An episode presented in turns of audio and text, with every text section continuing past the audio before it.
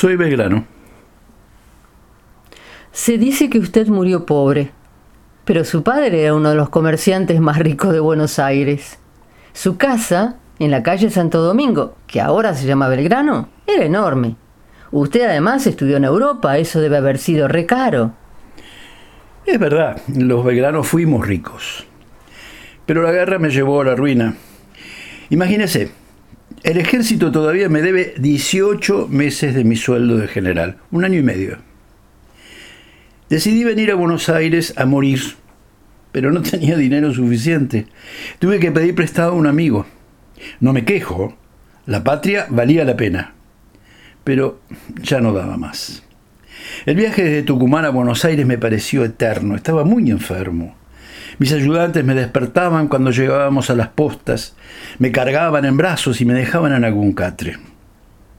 Un atardecer de los últimos, llegamos a una posta, en una tapera en medio del campo.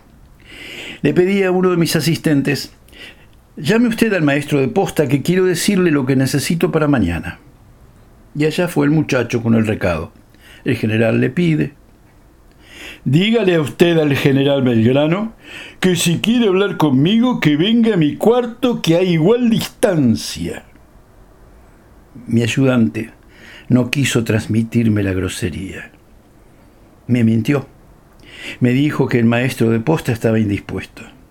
Pero yo había oído la humillación. Igual distancia. La pared de adobe era muy delgada, ¿cómo no escuchar esa grosería? Me dormí afiebrado, inquieto, y soñé con la muerte.